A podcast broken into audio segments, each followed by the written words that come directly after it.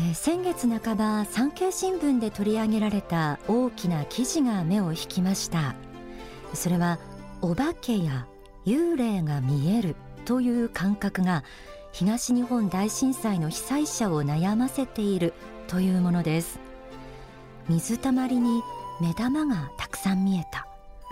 海を人が歩いていたというふうに被災者の目撃談は絶えないと言います。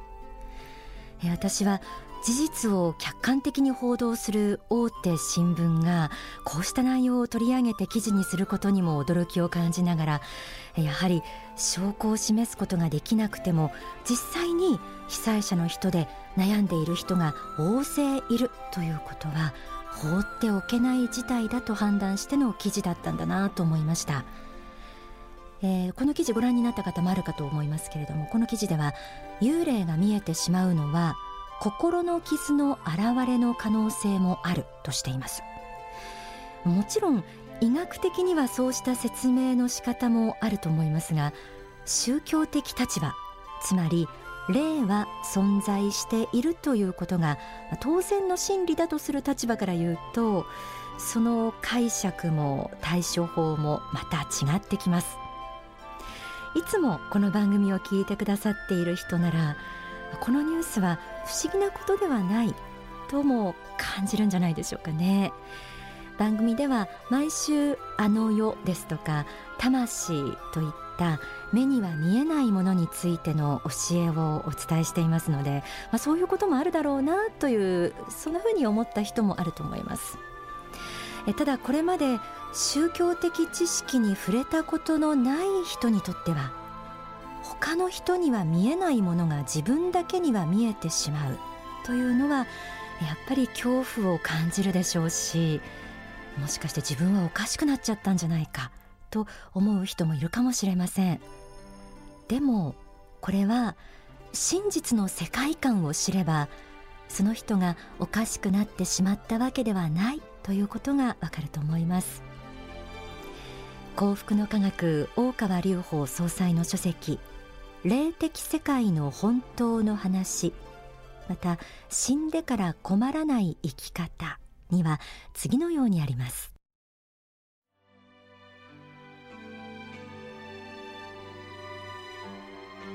私はあの世の世界は確実にありそれが人間の本来の世界であるということを繰り返し繰り返し皆さんに述べてきました。そしてこの世で生きている数十年の人生というものはほんのひとときの夢あるいは一時期の旅行にしか過ぎないのだということも繰り返し繰り返し述べてきました。人間は永遠の生命。不滅の生命を有しています。そして何千年何万年あるいはそれ以上の長い長い歳月を魂として生き抜いているのです。その間この地上では両親の縁によって肉体という乗り物に魂が宿り子孫が繁栄し何度も何度も魂修行をなすことができるようになっているのです。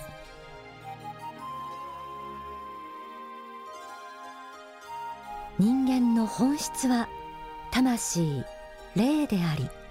私たちはあの世とこの世で生まれ変わりを繰り返しながら自らの魂を磨いている永遠の旅人です。ですから霊というのは何も恐ろしい存在なのではなく私たち自身もまたその本質は霊そのものであるということです。これをまず知ってください。ですからたとえ霊が見えてしまうことがあってもおかしなことではありませんし怖がる必要もないということなんです。ではなぜ今被災地で多くの人が霊を見てしまう現象があるんでしょうか？その答えが書籍永遠の生命の世界に説かれています。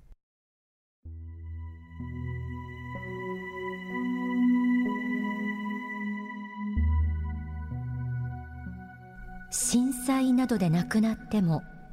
あの世を信じていた人の場合には多分じきに成仏するはずです。それは大丈夫です。ただ生きていた時に宗教とかあの世とかを全然信じていなかった人そういうものを否定していた人は震災などで亡くなると何が起きたのかなかなかわからないのですぐには成仏しないと思います。生前宗教やあの世を否定していて突如亡くなったような人は生前の生活に執着しているので平均して3年程度はだいたい地表近くでうろうろしているものです。彼らは何が何だかわからないという状態なので導きの例でもなかなか彼らを導けません。これは交通事故などの場合でもよくあるのですがいきなり死んだ人はどうしたのか何が起きたのかということがわからないわけです。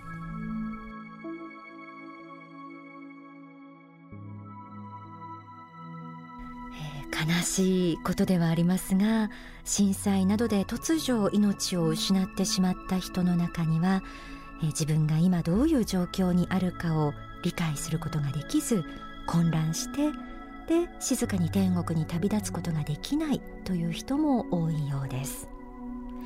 こうした霊たちの姿を被災地で人々が見てしまう現象が起きている。これがこの問題の真相のようです。ではこの霊が見えてしまうということへの解決策は何かあるんでしょうか？今聞いてくださっている人の中にも霊が見えてしまい怖い思いをして困っているという人もいるかもしれません。そうした人にアドバイスしたいのは繰り返しになりますがそれほど怖がる必要はないということです。霊というのは実際にいるものでそれが見えているだけですからあなたがおかしくなってしまったわけではありません。まずはそこはご安心ください。それでもできることなら見たくないという人がほとんどだと思います。そうした例が自分が死んだことを受け入れて迷いなくあの世へ旅立てればこうした現象はなくなっていきますよね。いかがでしょうか？こうした霊的な真実を教えてくれてかつすべての魂を救おうと本気で救済の光を発している何かをそばに置くなり身につけることでこうした現象を回避できると思いませんか、まあ、お守りのように思えるかもしれませんが実際にお守りのようにそばに置いていただきたい救済と慈悲の光の塊があります。それが仏法真理の書籍です。本という物体がお守りというよりですね中に込められた光の強さを信じてお持ちいただければと思います。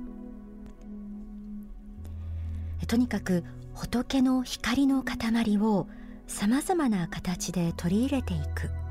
そうすれば恐怖は取り除かれて迷っている悲しい霊もだんだん光を受け入れて成仏へと向かっていくと思います。また自分自身の波長を変えてしまうことで悩める霊を遠ざけていくという方法もあるんです。月刊幸福の科学2008年1月号2月号に掲載された説法明るく生きよう。この中で大川総裁は次のように述べています。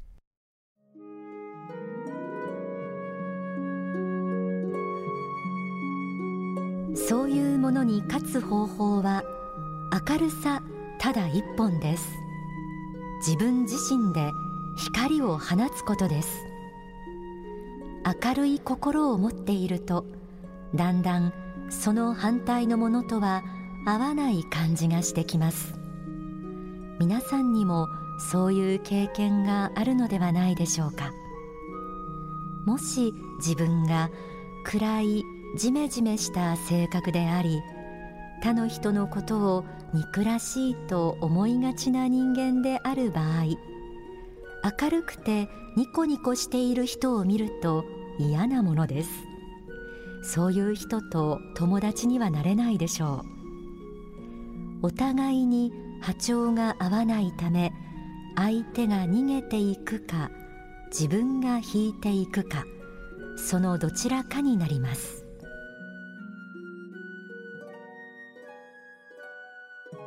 自らの光を強くすることで反対のものを遠ざけるという方法もあるということです。これもぜひ試してみてください。さて先ほどから触れている新聞記事にはですね見つかっていない家族が見つけてほしい埋葬してほしいと訴えてくるというケースも紹介されていました。こうした身内や身近な人であればただ単に遠ざけるというだけではなく何か救いの手を差し伸べることができないかという気持ちもあると思います。書籍幸福になれない症候群には次のようにあります。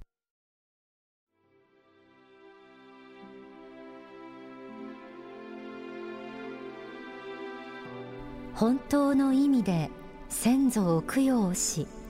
彼らが浮かばれるようにするためには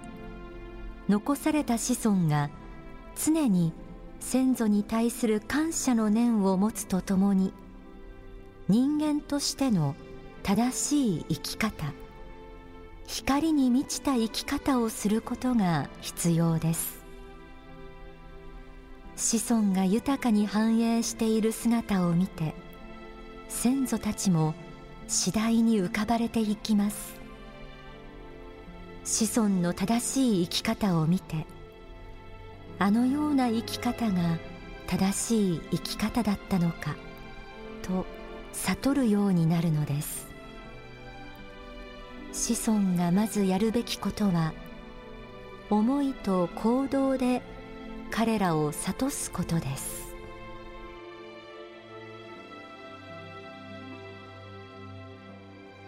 今の朗読の部分は子孫を生き残った人たちそして先祖のところを亡くなった人たちと置き換えて理解いただければと思います。愛する人に救いの手を差し伸べるためにはまず生きている私たちがしっかりと心正しい生活を送って光に満ちた人生を送ることが大切だということです。身近な人が例として現れてくる場合残した人を心配していることもほとんどです。そうであるなら心配いりませんよ。こちらはこちらで元気に過ごしていきます。どうぞ光の世界に帰って私たちの幸福を祈っていてください。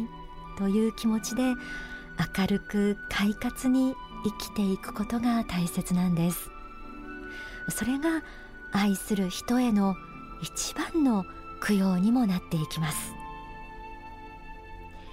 えー、ではここで大川隆法総裁の説法魂の救済についてから抜粋をお聞きいただきます、えー、これは大川総裁が震災で亡くなった魂たちに呼びかけた内容の説法です。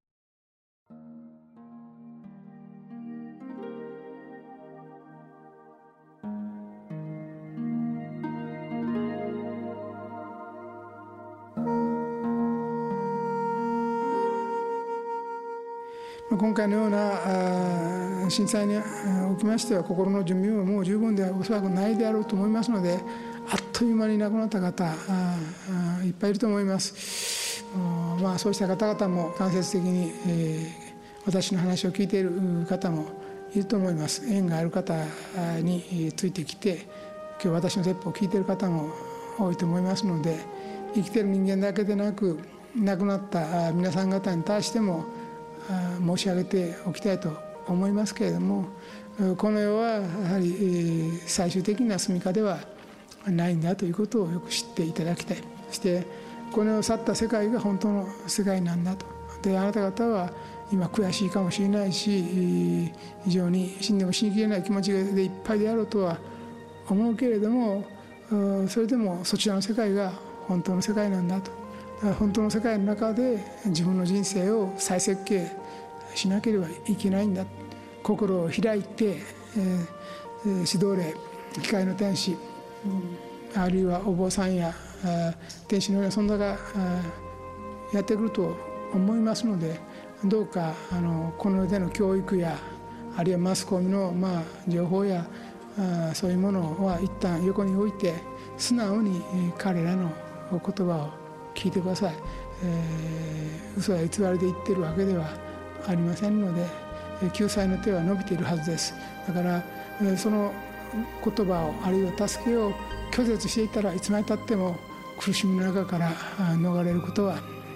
できません。だから心を開いてください。この世の世界は本当の世界じゃないんだ。だから執着を捨てなければ幸福になれることはないんだということを知ってください。昔からこれは下脱と言いますけれどもそういう縛られた状態ですね。このように縛られた状態であったんでは本当に心の自由魂の自由は得ることは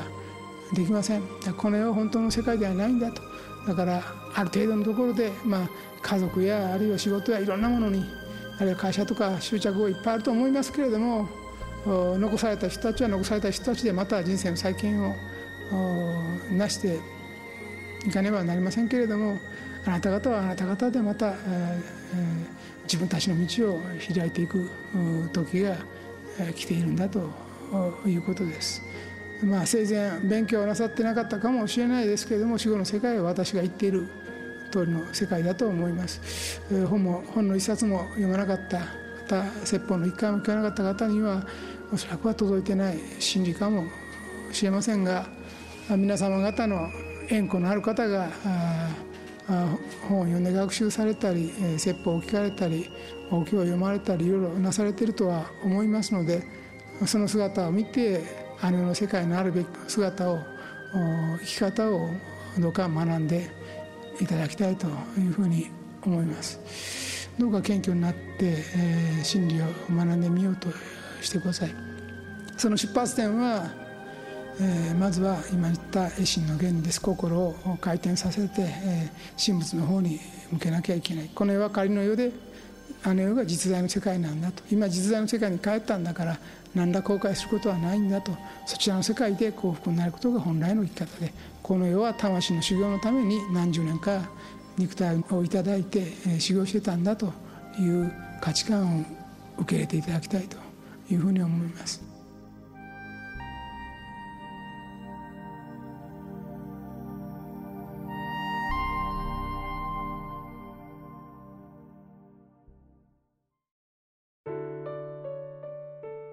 聞きいただいた内容は書籍逆境の中の希望に CD としてついています。